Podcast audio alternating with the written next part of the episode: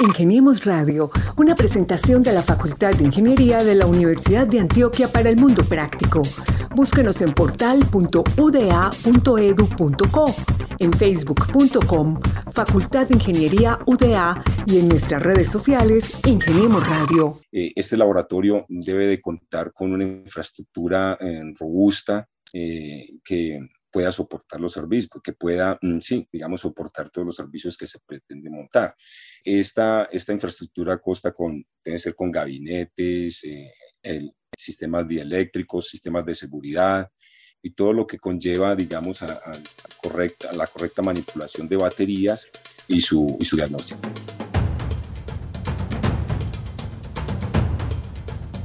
Hola, hola, ¿qué tal? Una vez más estamos acá en Ingeniemos Radio, el espacio que prepara la Facultad de Ingeniería de la Universidad de Antioquia con proyectos de interés para la comunidad, mostrando cada semana cultura, innovación, academia, regiones, movilidad internacional y mucho más. Hoy, como siempre, estamos con ustedes quienes habla Mauricio Galeano Quirós y mi compañero Gabriel Posada Galvis. Gabriel, ¿cómo vas? Pues celebrando estos más de 100 episodios que hemos hecho en Ingeniemos Radio, muy feliz cada semana con un nuevo invitado, un nuevo proyecto, inclusive proyectos de vida y demostraciones de lo que pasa en la facultad más bacana de la Universidad de Antioquia. Saludos de parte de nuestro decano Jesús Francisco Vargas Bonilla y en la producción Carlos Betancourt y Lady Quintero, quienes se encargan de encontrar estos magníficos personajes y estas historias que narramos cada semana. Una recomendación, si usted utiliza una plataforma para oír música por streaming y a la vez presenta podcast como Spotify, busque ahí Ingeniemos Radio.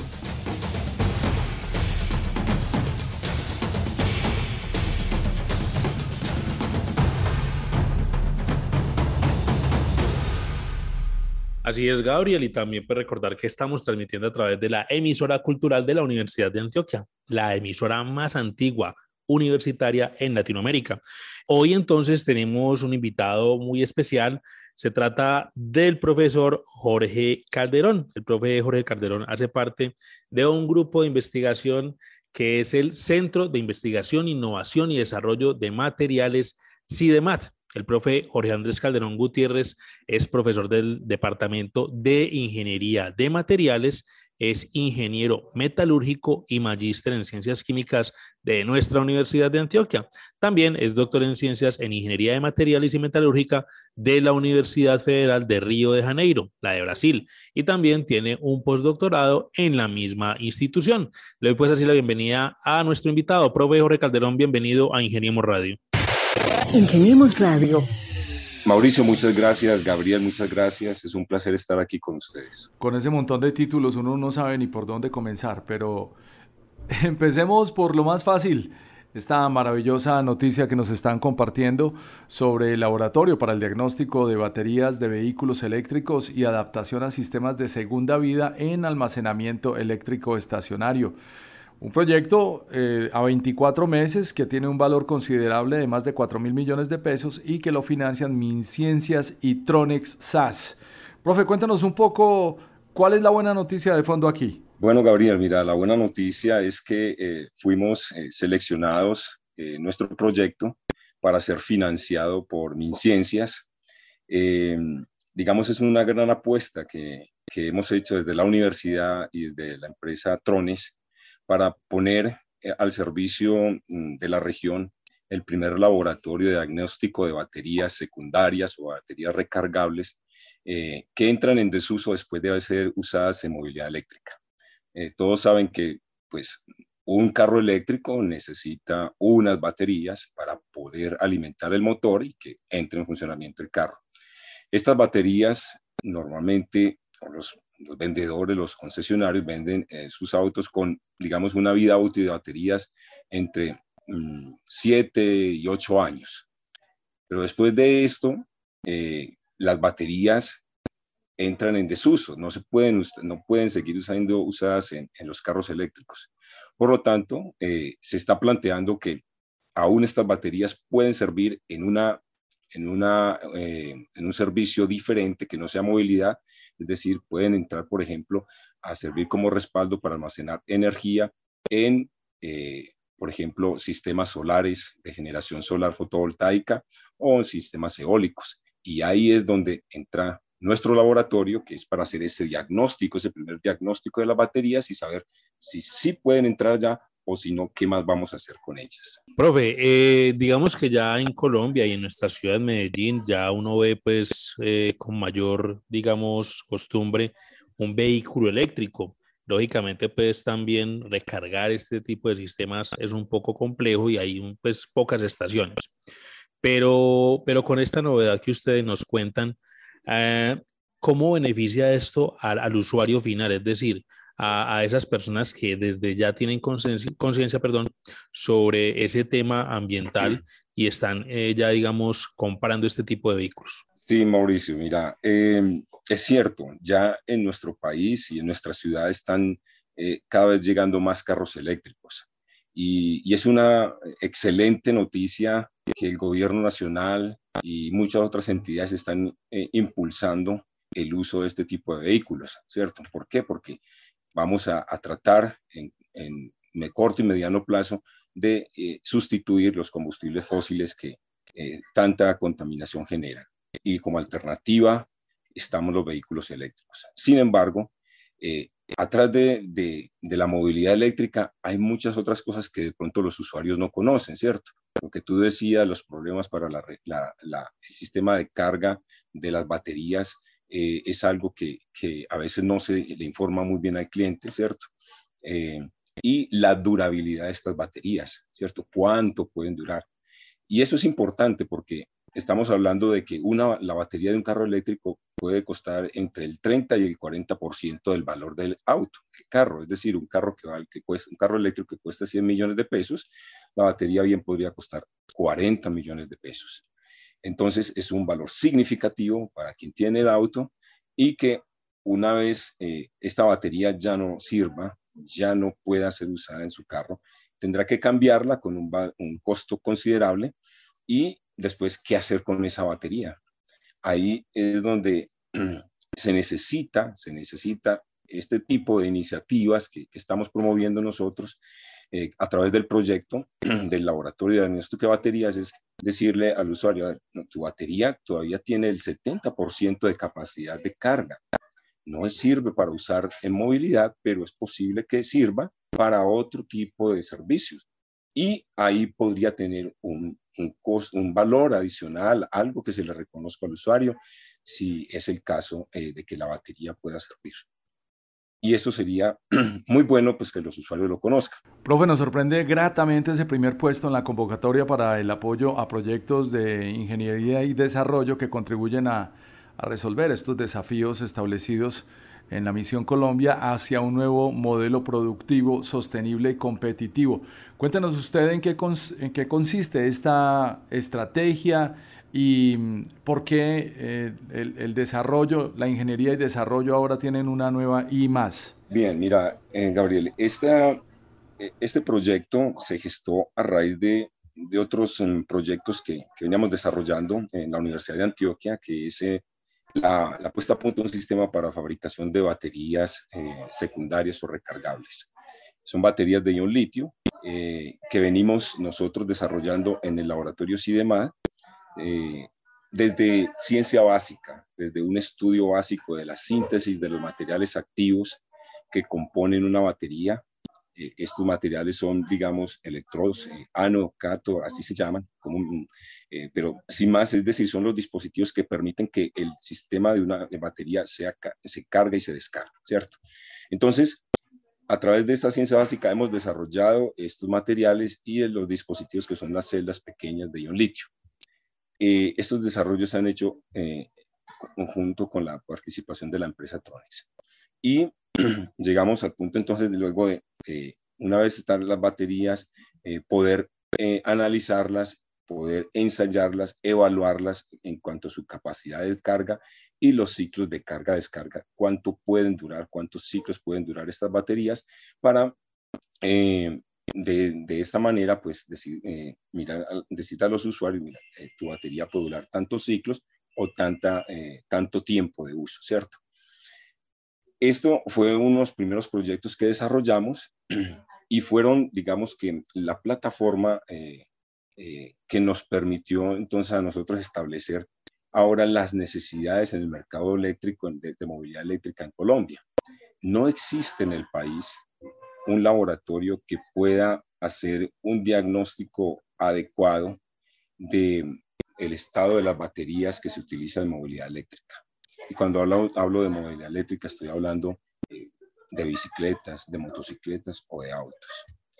Y si no existe, entonces los usuarios, los concesionarios y muchas eh, otras eh, entidades que están promoviendo este tipo de sistemas para, para movilidad, digamos que quedan en una nebulosa, porque como les decía, teniendo en cuenta el alto costo de las baterías, es necesario tener mucho mayor, mucha mayor información de la durabilidad de estas baterías y qué hacer después con ellas, ¿cierto? Y ahí fue donde nos dimos a la tarea de gestar este proyecto, formular este proyecto de, montar un, laboratorio de diagnóstico y poderlo presentar a esta convocatoria del, Ministerio de Ciencia y Tecnología, eh, en el cual fuimos favorecidos y sacamos el primer lugar en la evaluación eh, por pares de estos proyectos.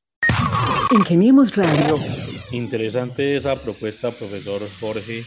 Y pues hay que recordar acá que la financiación de este proyecto es por parte de MinCiencias y de la empresa Tronex, la de baterías Tronex, la del Diablito, la que uno veía en los calendarios para cuando estaba chiquito en las tiendas. Eh, tiene unos recursos por más de 4.600 millones de pesos y una duración de 24 meses. Profe, aquí pues eh, uno llega y mira muchos proyectos que, que se traen acá a Ingeniemos Radio y otros que vamos registrando pues de la facultad y de la universidad y eh, uno ve que hay un trabajo muy interesante desde las aulas, desde los laboratorios, ustedes que están en la sede de investigación universitaria. Y acá hay un componente importante, ya está vinculada la empresa privada. ¿Qué pasará entonces a futuro cuando ustedes ya vayan desarrollando más a fondo su propuesta, su trabajo y cómo va a ser entonces esa vinculación para que pues el mercado real empiece a, a, digamos, a valorar ese trabajo que están haciendo los investigadores de la Universidad de Antioquia a través del grupo CIDEMAT. Eh, sí, Mauricio, muy, muy importante y pertinente tu pregunta. Eh, es cierto, eh, este es un proyecto de, investigación y desarrollo tecnológico eh, en el cual hay unos recursos muy importantes que se van a invertir por parte del gobierno nacional a través del Ministerio de Ciencia y Tecnología, así como también eh, algunos recursos de la empresa Trones y de la Universidad de Antioquia. El laboratorio que, pretendemos montar va a contar con una serie de equipos, digamos, son el corazón del laboratorio, son unos equipos que van a permitir hacer todas las medidas que se requieren para evaluar el estado de salud de las baterías. Estos equipos eh, son bastante costosos y eh, inicialmente van a estar en, en, laboratorios de la Universidad de Antioquia.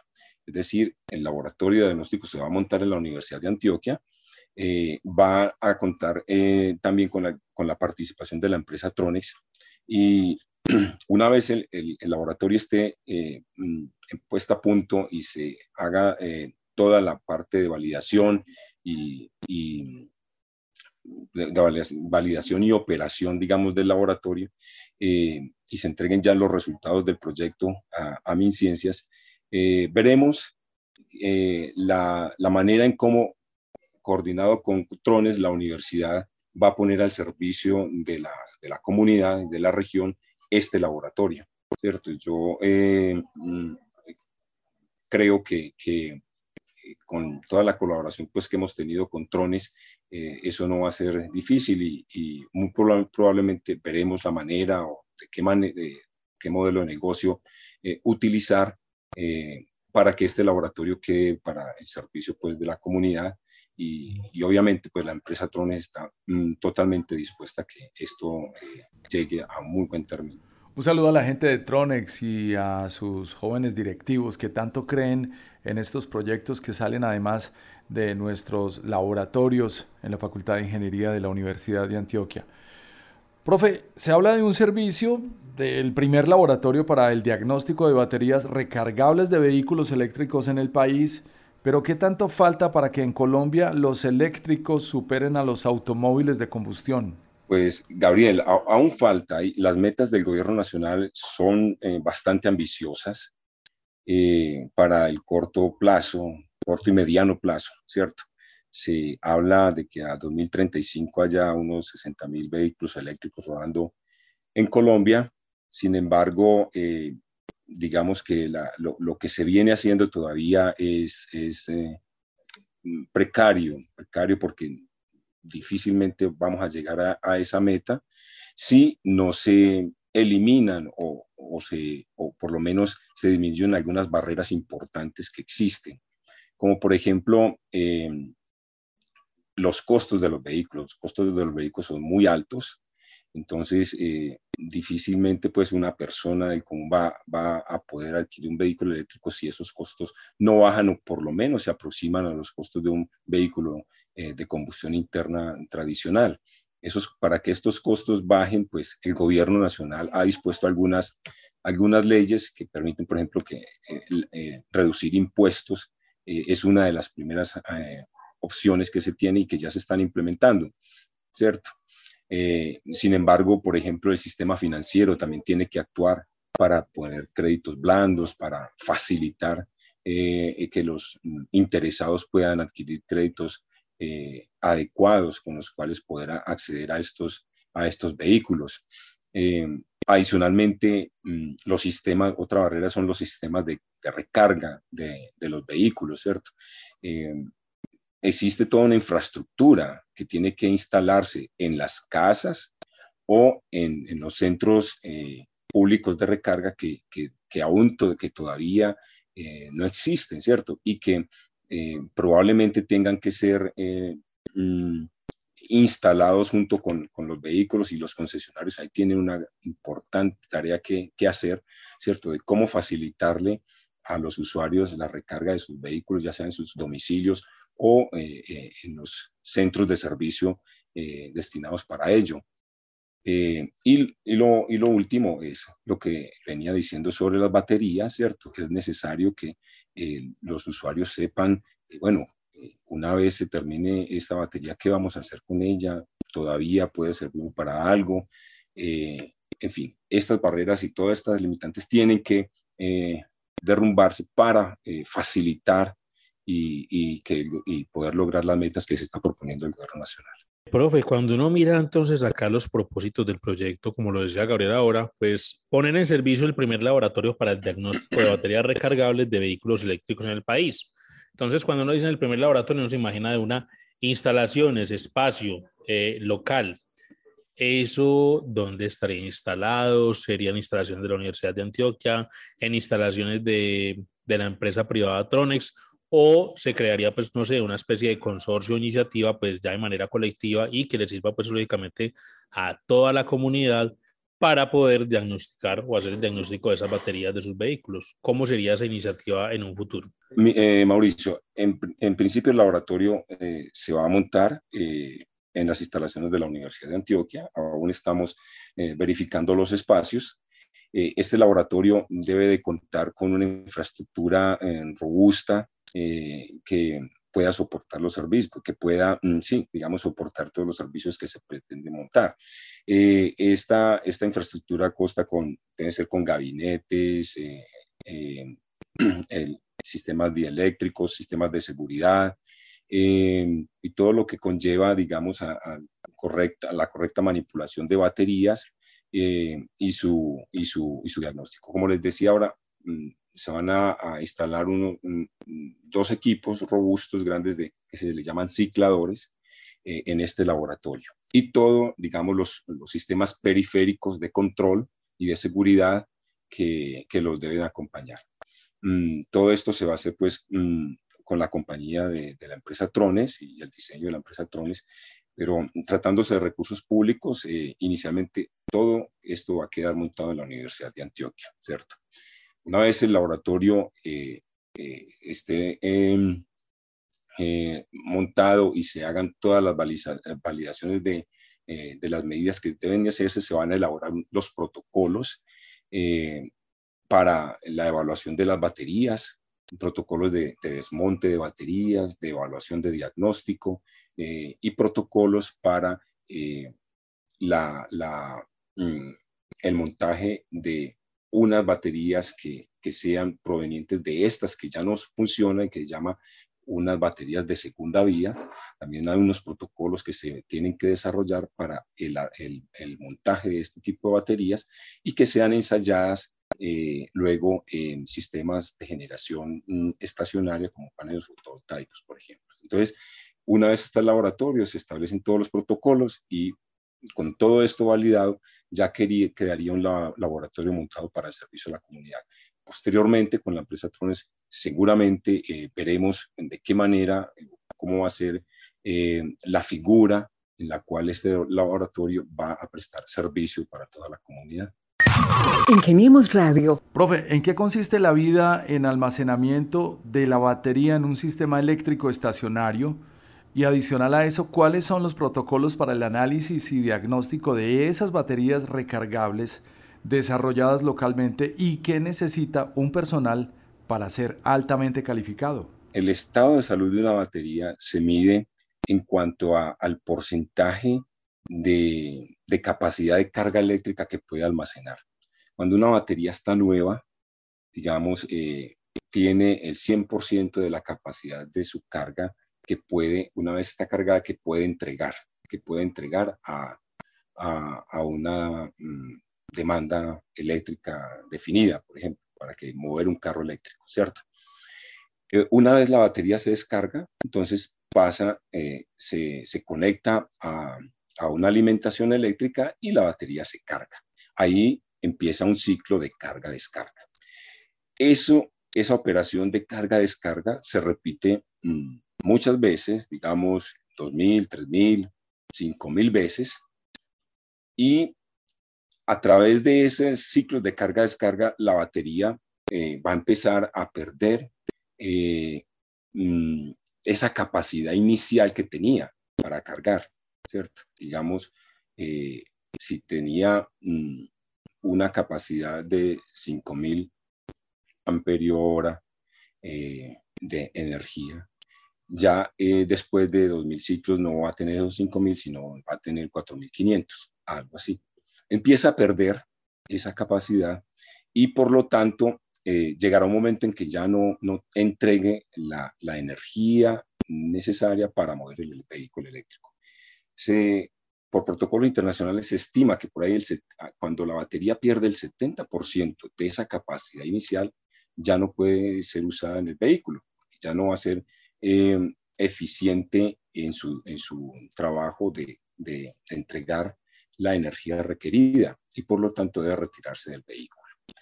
Ahí existe una serie de protocolos, protocolos eh, que se van a desarrollar en el laboratorio para establecer eh, cuándo se llega a ese 70%, ¿cierto? Y, y, cuando, digamos, se llega a ese 70%, digamos que tiene un estado de salud de la batería de un 70%, ¿sí? Entonces, eh, para eso hay que hacer unos análisis, unos, eh, ensayos para establecer esa capacidad y poder, y, poder decir, bueno, esta batería ya no, no sirve para un carro eléctrico. Vamos a mirar qué módulos de, estos, de esta batería pueden aún servir y poder hacer una reestructuración, una reconfiguración de los componentes de esa batería, porque cada batería está compuesta por mini celdas, entonces, eh, ¿cuáles de esas mini celdas pueden reutilizarse y poder ser reensambladas para otras aplicaciones? Entonces, vamos a retirar parte de esa batería grande que tenía un vehículo, vamos a tener unos módulos que se van a reensamblar y poder remanufacturar con esas baterías que ya no sirven para un vehículo eléctrico, remanufacturar otra batería que puede servir sí para una estación, por ejemplo, de generación eléctrica fotovoltaica, que ahí como no requiere eh, moverse porque va a estar estacionaria, ¿cierto? Tú no tienes que mover una, un, bloque de baterías que va a, a soportar, a almacenar la, la, energía eléctrica de un panel, de un panel solar. Ahí ya ese, si esas baterías tenían el 70% de capacidad para un vehículo eléctrico ya no sirven, pero ese 70 sí sirve para un módulo de baterías que va a soportar la energía entregada por un panel solar fotovoltaico. Y ahí va a seguir siendo útil y podrán extendérsele la vida útil a esas baterías por otros, otro, otro tiempo, digamos, de cuatro, cinco, seis años más. Él es el profesor Jorge Andrés Calderón Gutiérrez, integrante del grupo CIDEMAT de la Facultad de Ingeniería. Profe, pues todo este tipo de innovaciones tecnológicas, digamos que son progresivas, y yo recuerdo que hace más o menos unos 12 años o 15, uno veía como con novedad, ¿será que aquí sí entran los vehículos a gas en el país? Y lo digo porque una vez me tocó por allá en el eje cafetero, venía de un viaje, y una fila de carros para ver si podían de pronto tanquear un poquito de, de gas en esa época, no me acuerdo qué crisis había y, la gente decía que como que no se le medía el asunto. Ya hoy en día, pues digamos que eh, vemos cómo muchos vehículos han sido convertidos a gas. Pero me dejó ahorita pensativo un dato que usted dio y es que entre el 30 y 40% del valor del vehículo se va en la batería. O sea, si el vehículo vale 100 millones, 100 millones serían entre 30 y 40 millones de, de pesos. Con esas cifras, en una economía como la nuestra, eso no desanima un poco de pronto al posible comprador de un vehículo eléctrico. Mauricio, pues eh, eh, es posible, es posible que, eso afecte, eh, digamos, el entusiasmo. Sin embargo, yo creo que, que, la motivación para adquirir un vehículo eléctrico, Mauricio, realmente es altruista y es poder contribuir a disminuir el efecto de las emisiones que genera un vehículo a combustión ¿cierto? Y con todo el impacto ambiental que vimos en nuestra ciudad, ¿cierto? Que tiene toda la movilidad de estos vehículos a combustión, de todo el impacto ambiental que tenemos en nuestra ciudad. Esa es la mayor motivación, ¿cierto? Poder contribuir de manera positiva a disminuir esas emisiones. Adicionalmente, pues nosotros tenemos una, una, una cantidad de, de, de autos, ¿cierto? Que eh, tú ves, por ejemplo, cuando estás en un trancón aquí en Medellín, la gran cantidad de autos que hay y todos eh, emanando esa cantidad de gases eh, que impactan nuestro, nuestro ambiente, pues, ¿qué diríamos? Tenemos todo ese parque automotor reemplazado por vehículos eléctricos donde el único, pues no vamos a tener ese tipo de emisiones. Yo creo que esa es una, una gran apuesta que tenemos que que hacer. Obviamente son más, más caros, las baterías son más, más caras, son caras, sí. Pero como te digo, si nosotros podemos decirle a un, interesado un vehículo eléctrico que aunque tenga un 40% del costo de la batería, una vez la batería eh, no sirva, ese costo se va a poder recuperar.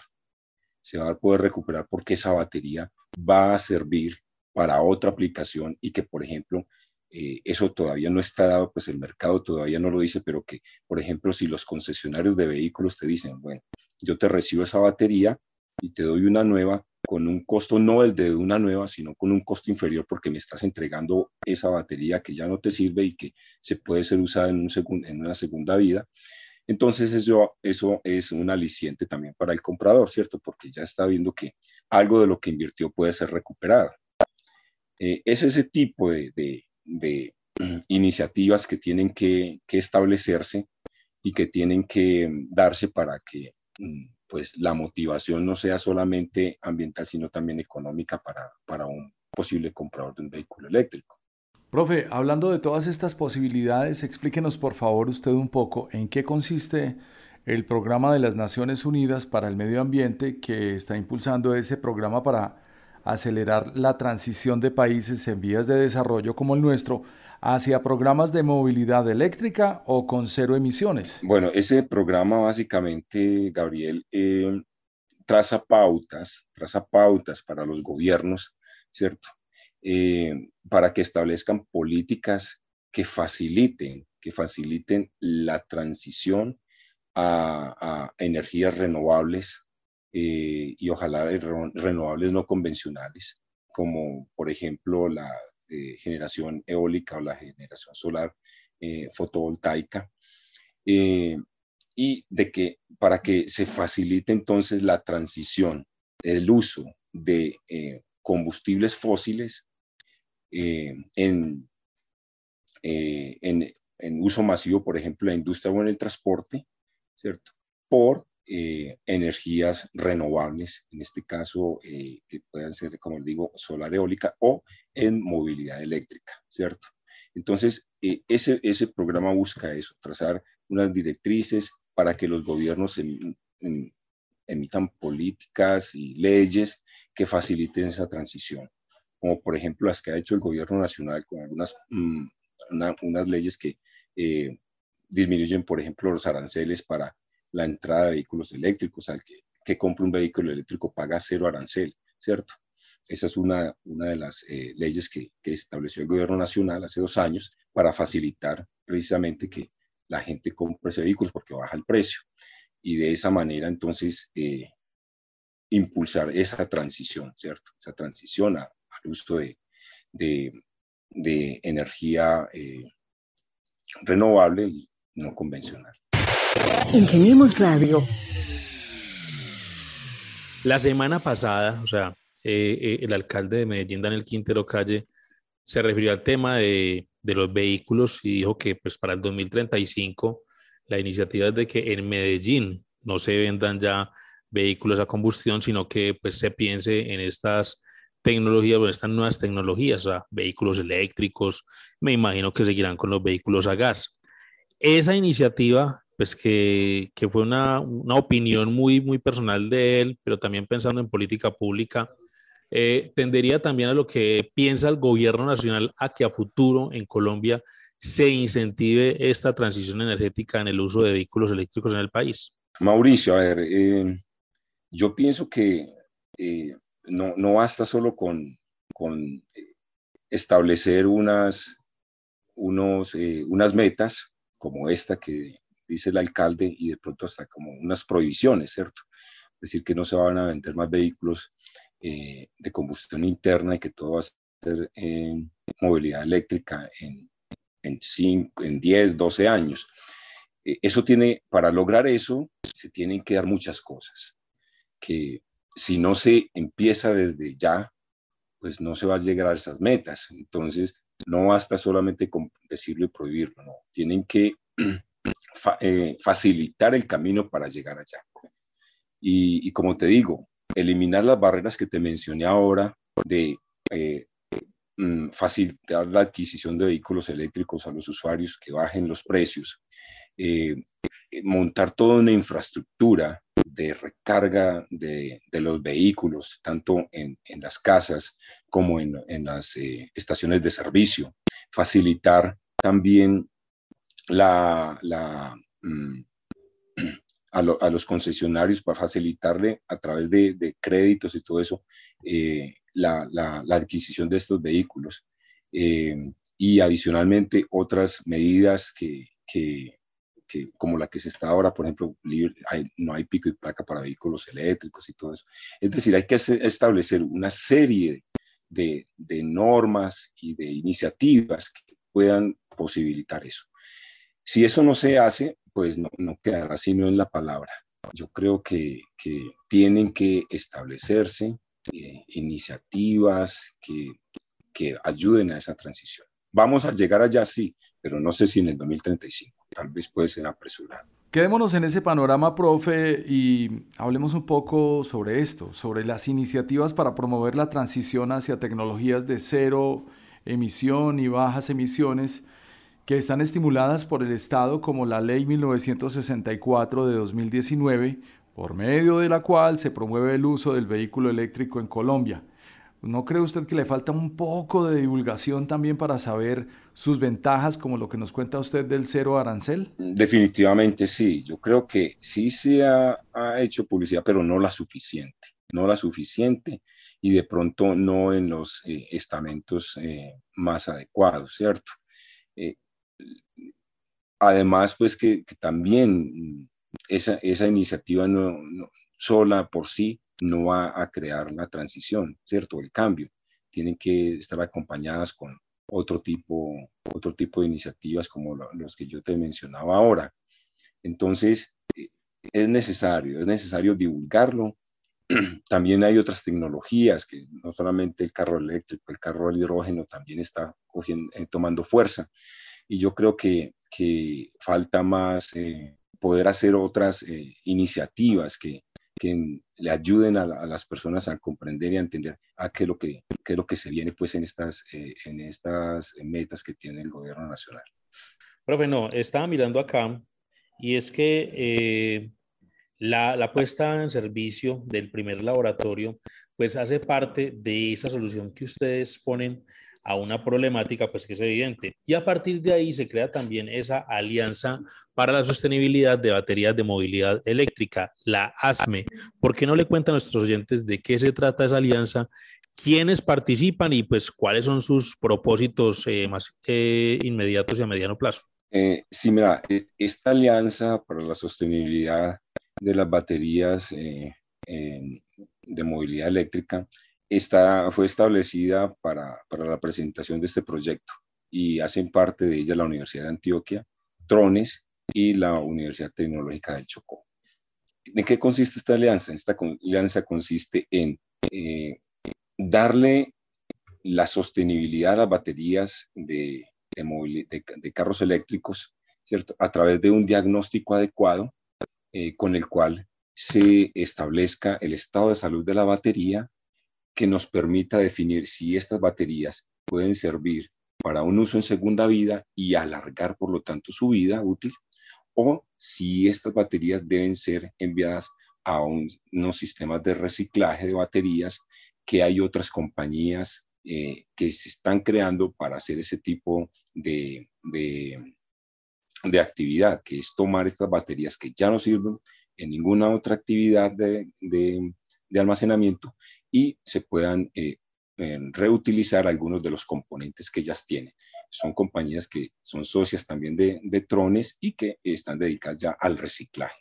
Entonces, de esta manera, ¿qué es lo que estamos haciendo? Estamos dándole una, tratando de darle una economía circular a todas las baterías de movilidad eléctrica ya sea por el alargamiento de la vida útil o por ya el, eh, la el reciclaje de todos los componentes que tienen estas baterías.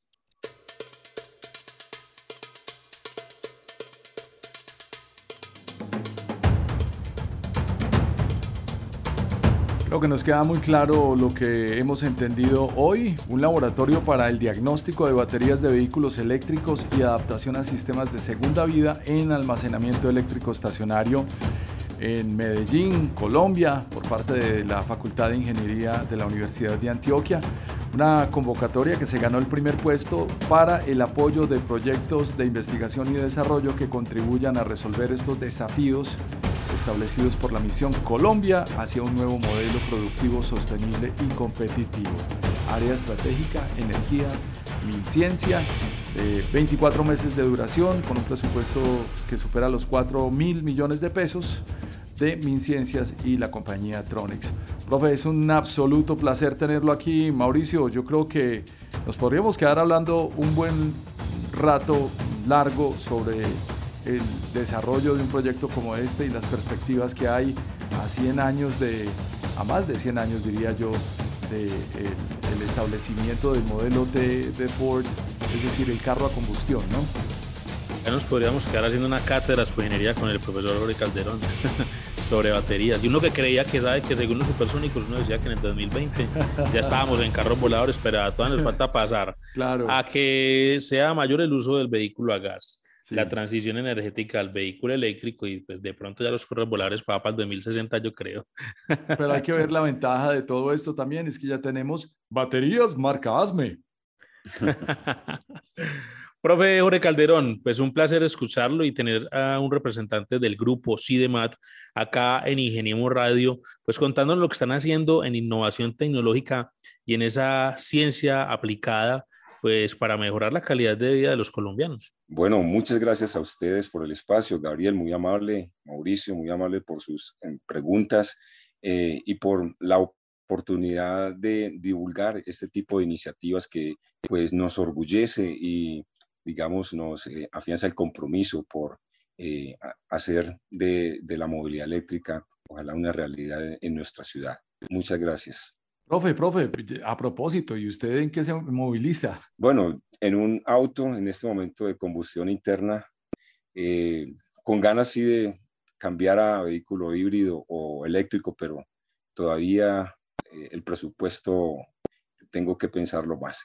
Va a durar un poquito más de tiempo para hacer el cambio. En esas estamos todos. Lo importante es que la intención. Sí, claro, sí, sí. y más que la intención, la iniciativa. No, y ustedes, como les acabo de exponer, o sea, no es barato, no es barato y ahí existen muchas cosas pues que tienen que darse como para que las personas tomemos, todo, tomemos eh, la, el, impulso y no solo el impulso, sino la decisión de, de cambiarnos a un vehículo eléctrico. Muy bien, a ustedes también muchas gracias por estar con nosotros. Eh, la próxima semana tendremos más invitados de la Facultad de Ingeniería trayéndonos proyectos novedosos, noticias positivas de lo que se hace en esta facultad tan bonita, donde la docencia, la investigación y la extensión son protagonistas institucionales. Como cada semana entonces estuvimos con ustedes Gabriel Posada Galvis y quienes habla Mauricio Galeano. Muchas gracias y hasta una próxima oportunidad.